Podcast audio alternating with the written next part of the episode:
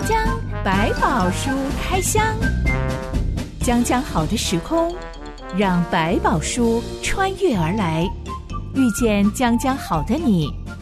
欢迎收听江江百宝书开箱。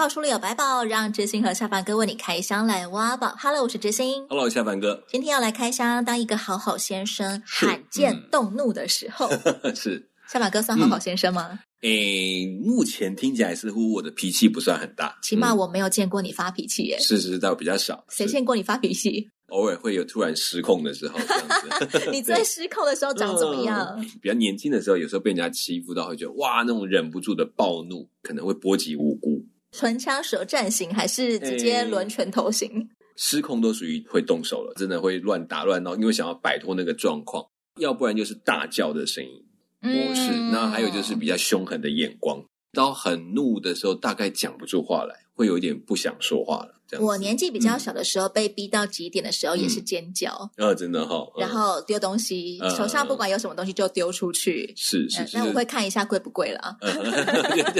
就是情绪要发泄的那种状态，大概就不会再考虑言辞的部分。那言辞有没有很严重？我不太记，因为我大概基本上不想跟人家吵架。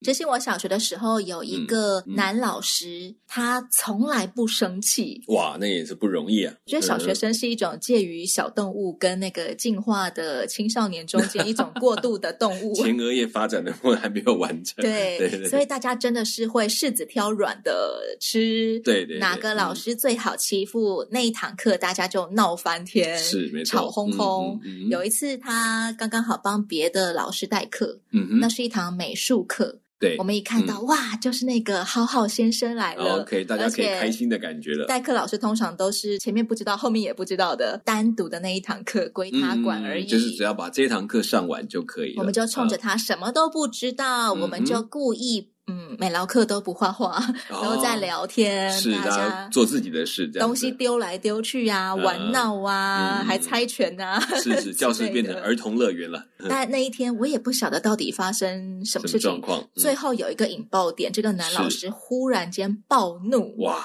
大吼大叫，小学生也很少听过这么大声这样。男老师用肺活量的声音吼 叫，全部震惊这样子。一般都是训话或者是骂人，我们从来没有听过男生的肺活量在吼叫，而且他同时还拿棍子用力的敲打黑板啊，敲打讲桌啊，发出很大的声音。嗯嗯，一下子全班三十几个人通通都安静了。那当然一下就被震惊到了，是震折了。立刻就震惊到哇！原来他会生气，他是有脾气的。而且一个平常不生气的人，一旦生气起来，我感觉比十个女老师骂人还要恐怖。是到一个极点，可能一下失控之后，就把过去所累积积压的东西都给爆出来。所以其实如果真的没有适当的发泄或调整的话，突然爆出来，有时候你会很后悔，因为。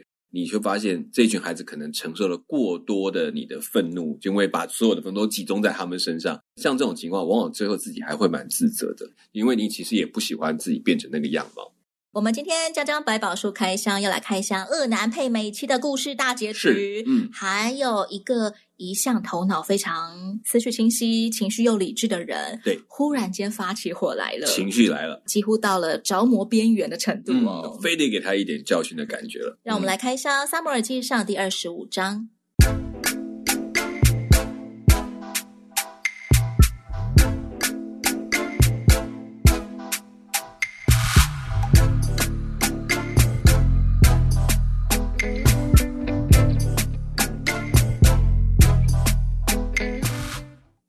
男就是拿巴，拿巴的意思是愚蠢，是，所以这很有可能不是爸妈给他取的名字，而是乡亲父老偷偷私底下给他取的绰号吧？对，可能这就名字跟他一辈子。但在有一些民族里面，小时候的名字会很难听，到了某一个年龄才正式的给他取一个觉得跟他的个性有相关的名字，说不定他还真的就是这个名字给他就取下来。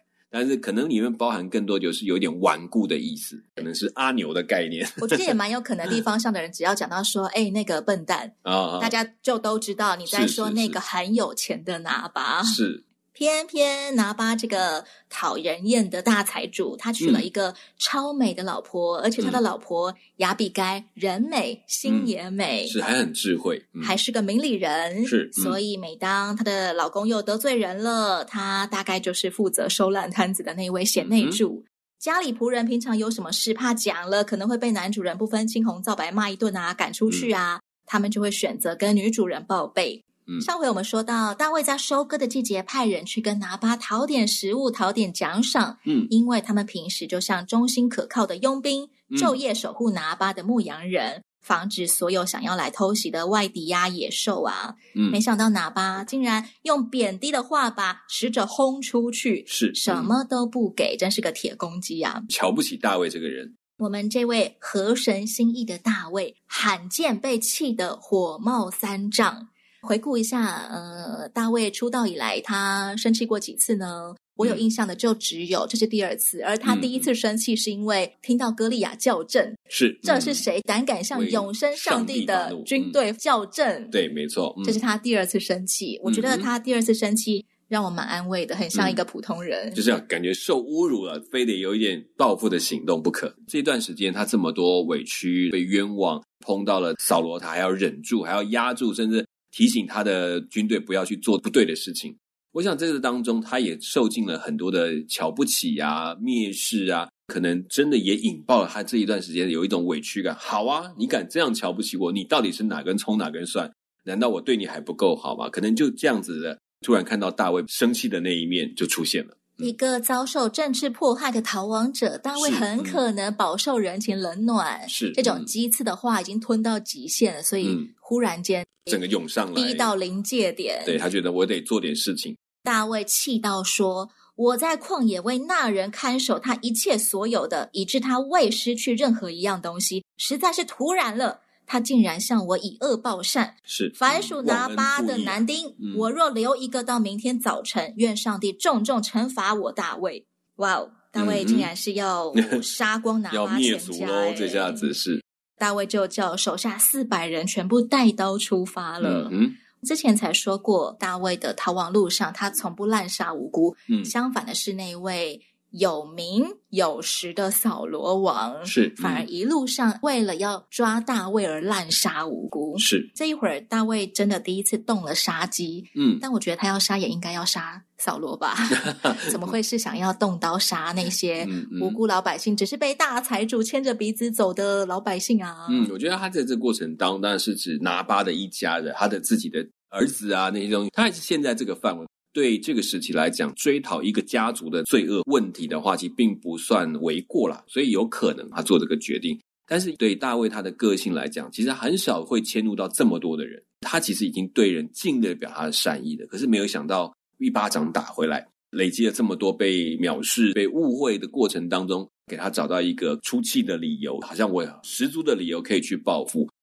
大卫的罕见动怒，其实是我们很多人的频繁动怒法。嗯、别人一句出言不逊，别人一句讥刺的话，嗯、我们就立刻跳起来。是这个地方也会发现，大卫他对怒气这件事情上面，可能也有他的极限。过去那么大的压力中，他懂得谨守上帝给他的界限。反而当压力慢慢消除的时候，他越来越能够有一群有名声、有军队的时候。反而似乎他就有一点点忘记了上帝的位置，这是比较少见，但是也是一个很大的提醒。上回我们说到，仆人们都觉得男主人拿巴把大卫的使者轰出去啊，嗯、实在是太没礼貌了。是，嗯、赶快去通报我们的女主人雅比该。嗯，雅比该一听，哇，这个事情不对哦，赶紧送出丰厚的食物礼物，还亲自押队。嗯，就在半路上，这两队人相遇了。是，嗯、亚比该立刻下驴。趴在地上叩拜，开口说了一大段话：“我主啊，愿这罪归于我。求你容许使女向你进言，更求你听使女的话。我主不必理会拿巴这性情凶暴的人，他就像他的名字一样，他名叫拿巴，为人也真是愚顽。至于我，你的使女并没有看见我主所派来的仆人。现在，我主啊，耶和华既然阻止你亲手报仇，避免流人的血。”我指着永生的耶和华起誓，又指着你的性命起誓，愿你的仇敌和谋害我主的人都像拿巴一样，现在求我主把婢女送来的礼物给跟随我主的仆人，求你原谅使女的冒犯。耶和华必为我主建立坚固的家，因为我主为耶和华征战，并且你一生的日子查不出有什么恶来。虽有人起来追逼你，要寻索你的性命，我主的性命在耶和华你的上帝那里，如同藏在生命的宝藏中。至于你仇敌的性命，耶和华必甩去，如用机弦甩石一样。耶和华照所应许你的福气赐给我主，立你做以色列王的时候，我主就不至于因为亲手报仇，流了无辜人的血而心里不安，良心有亏了。耶和华赐福给我主的时候，求你记得你的使女。嗯，好长的一段话呀，是 是，能够趴在地上讲完这篇话，嗯、可见是有备而来。对，他已经想得很清楚。对大卫来讲，很重要的东西是什么？我想他很理解拿巴所做的不只是不客气、不礼貌，他其实已经羞辱了等大卫的人格。对大卫来讲，这事情他不出手也不行。他明白大卫会采取的行动，所以他赶快做这个回应，让大卫知道说，你要保住的是你将来当王的名声。他很聪明的抓住了要点，不要被这个小小的羞辱失去你一生的清白。这件事情就是他最后一个结论给他。拿巴雅比该夫妻，他们住在离京城很远的地方，几乎是以色列的边境地带了。嗯，这个雅比该，我们先前才说过，大部分的老百姓都被认知作战洗脑了，认为大王说的对，那个大卫想要谋害，想要篡位，是我们大家要一起来抓他。所以拿巴都是这种观念在脑袋里头。嗯、但这个雅比该住在一个偏乡地区，嗯、又是。大财主的女人是竟然知道大卫必要做王。我觉得在这当中，就像我们讲，你说的可能传过来告诉你，你收到了公文说啊，有一个人叛变了，叫做大卫。可是呢，大卫的故事，他曾经战胜歌利亚，保护了以色列百姓，甚至屡次出去打仗都能够打胜仗，而且被人家称颂。对于一个明理的亚比该来讲，当他听到这些讯息，他会去做了解，去去询问，再去查证，然后再从过去大卫对他们的仆人所做的事。他比拿巴更清楚这些东西，他知道如果一个人是怎么样的，可能像什么样，所以他心里明白，这个时候他才能够分辨得出来，这个人确实有做王的气度。如果他是要篡到这个王位，他早就做了，他居然还能够等到现在，所以他明白这个人已经有王的气质，或者他至少相信他已经有当王的这个企图。那他当然用这个角度来谈，所以你将来会做王啊，不管是从预言的角度，还是从一个对人的恭维讲话来讲。我先给你一个，我相信你可以做到这个程度。你恭维他了，你把他当成这个角度来想，那他气就先消一半了。你现在要当一个王，那你当然要想好，你打算做一个怎么样的王？如果你打算做一个掠夺的王，那当然你早就会做了。看来不是，你以仁慈对待每一个人，那我也盼望你在这事情上不要在你的仁慈上留下了一个污点。所以用这个角度来鼓励大卫王，大卫被理解了，就是大卫放下他的怒气，这也是他很厉害的地方。我们说，古代女人常常是男人的财产，嗯、是不管她是正妻也好，就在他们的角度上，是妾也好，是，是女奴也好，通通都是男主人的财产。嗯，亚比该身为拿巴的妻子，她怎么会讲拿巴老公的坏话？嗯、说我老公性情凶暴又愚顽，你不要跟他介意。还说愿大卫的仇敌和谋害大卫的人都像我老公拿巴一样。这样讲 OK 吗？怎么好像拆老公的台呀、啊？我想这也已经看多了，他已经大家知道他的先生的的脾气啦、个性，所以他其实也知道这种总会自食恶果，以后总会惹祸上身嘛，就是这样。所以他已经尽了力去帮助他，但是呢，如果他依然如此，那只能让他自己自食恶果。到时候该怎么面对这个结果，就面对吧。所以才鼓励大卫说：“让这个惩罚由上帝来做，你不要来做。如果他真的会有什么不好的后果。”由上帝出手，你就不要去碰这个事情，免得好像变成是你自己去沾了人的血，这是没有意义的。最好不要这样。所以鼓励大卫说：“相信你的事情，上帝会替你伸冤。”性情凶暴又愚顽的人，嗯、不是肉丸，是鱼丸。愚笨又顽固的人，愚蠢又顽固的，会自食哪些恶果？比如说，你总会招惹到一些你不该招惹的人，可能跟人家一吵到不可开交，人家一生气就拿刀砍了你，或者说伤了你，或者就跟你打架了。你逼着人家到那个地步，那人家只好愤怒以对啊。或者是说，你可能在当中对人的误解，造成别人的伤害，那人家来告你，你也没有话说，你就必须承受你要损失的部分。最基本的，你大概不会有好的朋友的关系。每个人看到你都避之唯恐不及啊！我想这个就变得他越来越孤单，越来越没有人约。那这个东西就是他自己最基本的后果。招致别人的报复什么，那反而是正常。但何必由大卫来出手呢？总会有哪一个人来吃这个罪吧？你就不要自己去吃这个罪，没有意义。而且跟一个摆明就是一个坏蛋的家伙，或者一个愚笨的家伙，跟他一般见识，不合你王的体统啊！我记得我们部门很久以前要争一个客服人员的时候，负责接电话、嗯、负责解决各样疑难杂症的人的时候，嗯、是我的主管就私底下跟我说，虽然我们的真人讯息上面不能够挂说限女性，对，但是如果来的是男生，我就拒绝他。对，通常大家不太容易接受。是，我的主管就讲的很白，说因为男生不会讲话，嗯、很容易冒犯别人。得罪人就是有好像没有在仔细听人家说话，或者比较柔软的角度。大卫被听见的时候，被谅解的感觉，其实是他最需要的。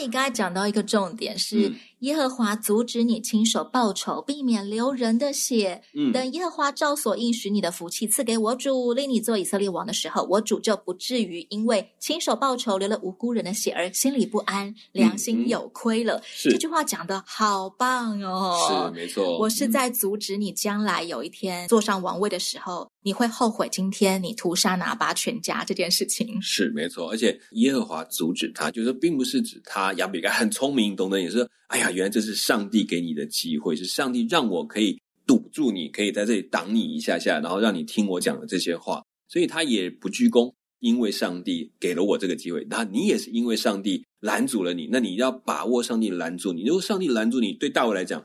我被上帝拦阻，那我一定要停下来。所以这个刚好抓到最能够影响大卫决定的一个重要的因素，也提醒他：等一下，你听听耶和华怎么说。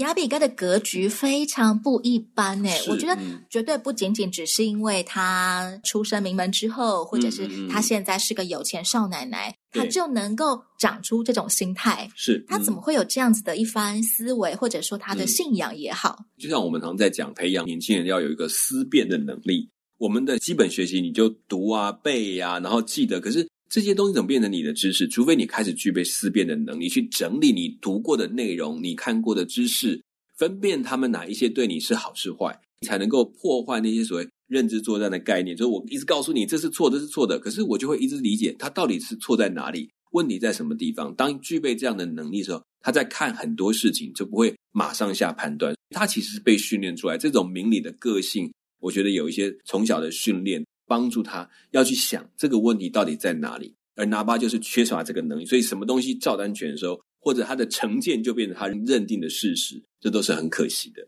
我们要来听听大卫怎么回应亚比该刚刚那一大片话。这么好的一段的内容，应该要对他有改变的影响力。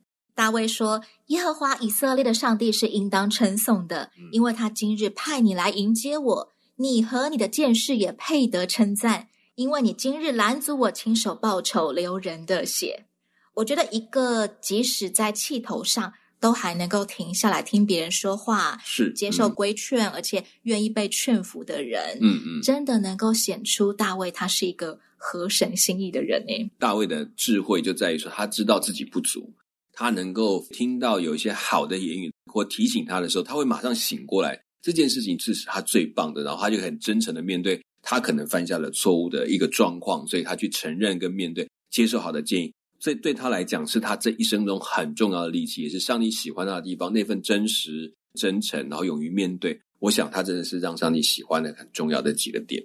小宝哥，你曾经在气头上还能够忽然仿佛被光照，忽然间转念过来吗？嗯嗯嗯，有时候会，就突然你就觉得自己已经活到极点，你还跟我讲这些话，准备要翻的时候。突然会有时候会有人提醒说：“哎，如果上帝这样想，我就突然他提到上帝，就是有些关键字会让你说，等一下我在气的这个东西是我在气，还是这真的跟上帝觉得不好的事情有关？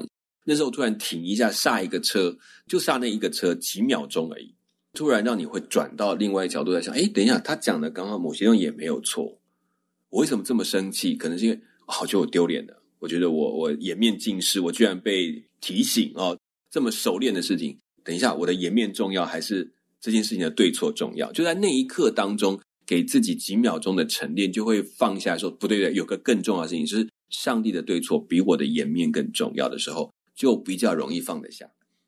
我觉得爆气这种情绪反应是我们的直觉，是，是我们的反射动作，就是你会，并不是经过我们的大脑分析之后处理。好，现在我要来生气，是是，所以要让我们的信仰能够成为在这种时候来光照我们的一个救命神吗？救生圈的话，嗯，也必须要让这个信仰是内化到可以成为我的直觉跟反射动作。呀，就是好像有很多关键字会让你突然回到那个。等一下我，我我我应该想一下，这是我好像漏掉一个步骤。比如说，我们处理事情都会习惯啊，我来先祷告一下主，帮助给我智慧，然后再预备预备。过程中，我就会常留意，哎，上帝有没有什么特别的作为或者提醒，会让我觉得不安心的，我们要留意的。同样，在暴怒快要被你的情绪所抓走的时候，你的这些习惯，当别人提到有一些关键字，你就突然，哎，等一下，对，那个东西好像我漏掉了，我赶快再回来找。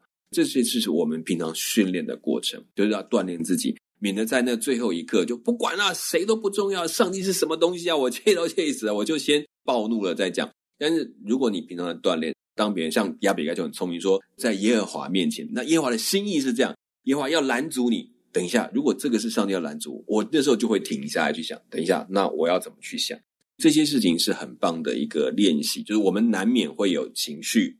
难免会被情绪抓住的时候，如果刚好这一个一两个关键字，上帝祷告或者是怎么，哎，突然一提，你就嗯，等一下，那时候就可以切断情绪勒索跟绑架的那个时间。我们也说那个前额叶那个时间的作用，其实就几秒钟。如果你在那几秒钟突然停一下，它就会慢慢哎退下来的时候，那就有机会了。我在社福协会工作，常常听到社工被青少年气到。嗯是有的时候是被青少年的家长气到，也会也会对，对，因为他们服务的家庭都是一些很混乱的家庭，是是是。对，常常我听到社工挂下电话，呃，气呼呼的声音冒起来了，其他的社工就会去安慰他说：“不要生气，不要生气，他前额叶还没长好。”是是是。有的时候他在讲的是一个阿公，对 对对，他们也会互相说：“不要跟阿公生气，他前额叶没长好。”对，就是这个其实。就是也是事实啊，这样有时候真的不是年龄，有时候就过去就是一直没有训练。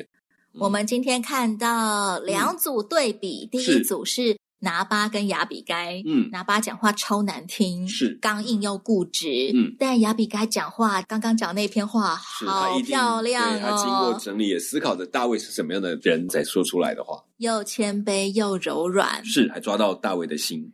第二组对比是我们从大卫听了亚比该一番劝之后，嗯、他的反应，再来回想一下扫罗王。是、嗯、当大卫在气头上的时候，他是可以听进去别人的规劝的，嗯、而且他愿意被劝服。嗯、而当扫罗在恐慌发作的时候，嗯、不管任何人讲，他都听不进去耶。对，嗯，没有错，失控的状态了。幸好大卫气归气，没有一看来人是哦拿巴的妻子，我要把你砍了。是，照我出发的时候，我下定决心要做的事情。对，新约圣经以佛所书也有教导我们说，生气却不要犯罪，不可含怒到日落。嗯，下巴哥，你自己有没有什么一些可能年纪渐长之后有一些 心得，在暴气的时候怎么样勒住自己，不要犯罪，不要做错事？我觉得生气这件事情大概难免，但是你。可以越来越比以前惊觉到自己在情绪的里面，需要有一些发泄的管道，或是一些方法。比如说，我们真的很不舒服的时候，我觉得不适合跟人家谈事情的时候，已经有感觉到了。我通常都会出去走走路，走一段长路，吹吹风，让大脑冷静一下。对对，因为走路的过程，一方面有一点力气在花嘛，走快一点，然后让身体的能量被释放一些，然后呢。也借着，因为你不需要跟人家讲话，你的思绪会慢慢的降下来，就说，诶，好像我刚刚到底在什么地方出了问题，自己在气什么，先厘清，才去做好事的沟通，会比较好。适度的躲避开来也是好事，就是你知道你被情绪绑架，你接下来可能做很多事，你就后悔的，所以那你干脆就先把这个场面，那我们先不要沟通，我看起来我现在是不行的，所以当我休息一下，给你一个五分钟、三分钟，我觉得那就差别很大了，大概就可以改变。开始知道你的怒气，你就开始要训练自己去敏感那个怒气发展的过程，避免你等到不可控制的时候，那就真的没救。就是你就出去，整个就不管他，直接话就说出去了。所以这都是可以锻炼的。如果我不去留心，不小心就顺着我自己习惯，我有脾气就是要发的话，那其实到老会越来越不能控制，就是不管我就是要讲，尤其老这个年纪大了之后，皮更厚了，或者说更觉得我就是老了，不然你还要怎样？那个就更容易随意的发脾气。其实这都是需要锻炼的。我非常感谢上帝，在我妈妈已经年过半百的时候啊、嗯呃，竟然光照她。然后我妈妈就在五十几岁的时候，嗯、她信主了。是，而信主之后，最神奇的改变就是，她一向都是一个心直口快，是、呃、很容易动怒的一个人。嗯、一有一点风吹草动不对劲，她是不会问清楚到底事情的缘由是为何，就先发，会直接开骂。对对对对，然后一怒起来，她大概就会骂人骂个半小时之类的。是是是嗯，嗯，我也曾经深受其害。对，你们是最直接的受害者。但有一天，我竟然听到他跟我分享说，他觉得教会姐妹讲了一句很不客气的话，是他立刻火就上来了。他人在家里，立刻就跳起来抓了钥匙，要骑车冲去教会，对那位姐妹破口大骂。嗯嗯嗯，表示心里的不快乐。但他已经信主了，他每天早上都有读圣经、祷告的习惯。对对对，当他在气头上，他没有办法勒住自己的时候，他说他一跨出我们家的门的时候，嗯、他就听到一个声音跟他说：“你不要讲出自己会后悔的话。”是，我觉得。然后他在整个骑车的路上，他就一直在回想。他的人生五十多年来，他讲过多少在气头上的话？对对，收不回来的东西。而在那之后，他自己是很后悔的。是，嗯嗯。因此，经过这一段骑车的时间，当他抵达教会的时候，我很好奇，你最后怎么跟 那位阿姨讲话的？对对对对。他说：“我就拉下口罩，冷冷的跟他说。”下次你要做这种事情之前，请你先通知我，嗯、然后就拉上口罩，转身就走了。嗯，哦，至少这个已经算积极表达，但是没有口出恶言。他只讲了这一句话，然后就离开教会了。对对，我想那个人应该知道，我看起来真的很严重哦。可是这个做法是蛮不错的。嗯、身为我妈妈的女儿，我真的觉得这是天大的神机。对，有没有？我从来没有见过我的妈妈可以在气头上竟然被勒住，她只吐出一。句话，是而且不是恶言，只说了一句她真实的感受，不是脸红脖子粗的在讲话、嗯、大吼这样子哦。对，就像你讲的，像那个天天的祷告的功夫，其实它就是一种锻炼，是让我们去跟上帝，然后上帝也跟你对话，让你敏感于上帝对你的提醒。我觉得这其实是蛮好的一个训练，因为我们真的有时候靠自己拉不住，但是如果你可以随时灵敏到，突然哎感觉到有一个提醒，或者是惊觉到哎，等下我还没有祷告。你就会发现很多事，其实经过了一个祷告之后，感受跟想法就有很多的不同了。同样的，我们在对照扫罗王，嗯，当他一次拒绝不要靠近上帝，两次拒绝不要靠近上帝，嗯、上帝只能来为我拉拢人气。付出贡献是，呃，上帝就是他的公关，嗯，他才是老板，是没错。一次、两次、三次、四次，慢慢、慢慢的，他的心就会像你说的，随着年纪啊，嗯，越来越刚硬，就是只听自己的声音了。自然的趋势只会变得越来越刚硬，越来越听不见上帝说话，也听不进人的劝了。对，就变得开始越来越刚愎了。今天这个恶男配美妻的故事，其实还有一个浪漫的恋爱小插曲，在故事的结尾。嗯、很难想象大卫在逃亡路上还可以结交到，不能说女友，啊、但我觉得堪称自由恋爱啦。上帝为他预备了一个智慧的妻。下一回还有要来开箱，大卫又对上了他的老敌人扫罗王了，是，真是没完没了。嗯，下一回将将百宝书开箱，别错过这两个男人的王者对决。我是知心，我是夏凡哥，我们下回再来开箱喽。OK，拜拜，拜拜。